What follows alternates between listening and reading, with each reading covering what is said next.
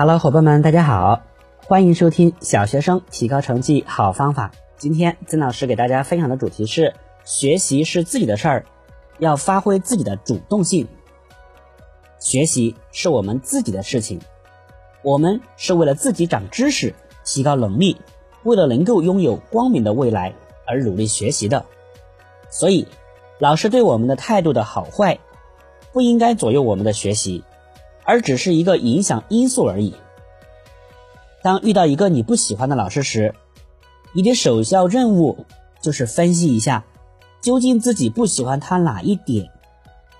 是他的衣着招你讨厌呢，还是行为举止惹你讨厌，或者是他教授的知识让你厌烦？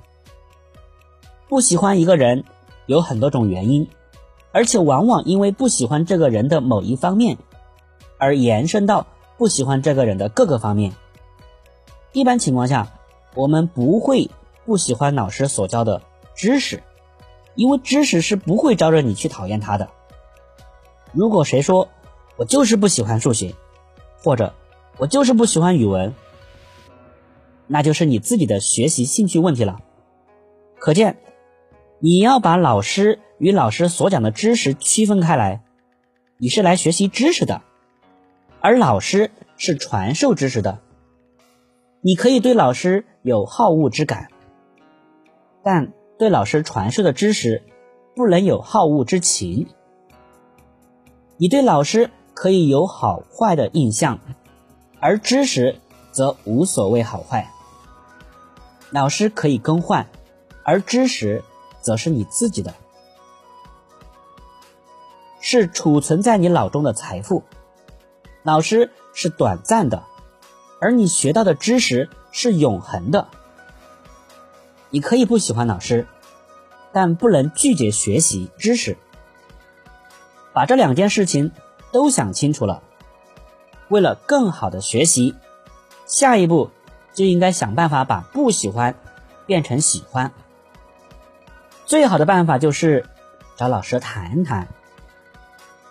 如果感到不好意思，也可以用写信的方式进行交谈，把自己的想法讲给老师听，让老师有机会了解你，并把他的想法和建议也告诉你。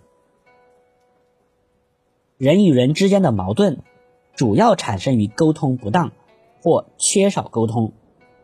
很多时候，伴随着沟通的顺利进行，矛盾也自然的化解了。但是，在找老师谈之前，你还要想明白一件事儿，那就是你不喜欢老师的哪一方面。如果你原来的班主任是位女老师，态度和蔼，而现在的班主任是位男老师，相对来说显得有些生硬，那么你只能去适应这位男老师，而不能要求他变成女老师。如果，像小光那样与老师之间产生了误解，那么与老师谈一谈就是极其必要的。通过与老师恳切的谈话，你可以从老师的角度想一想，他当时为什么呢会那样做，为什么会说那些话，也让老师从你的出发点想一想。一般情况下，通过交谈能够把矛盾。全部解开。同学们，请记住，在你的成长过程中，老师仅仅是一个外在条件，所以一定要清楚，学习是自己的事，不是老师的事。同学们，听懂了吗？感谢你的收听，再见。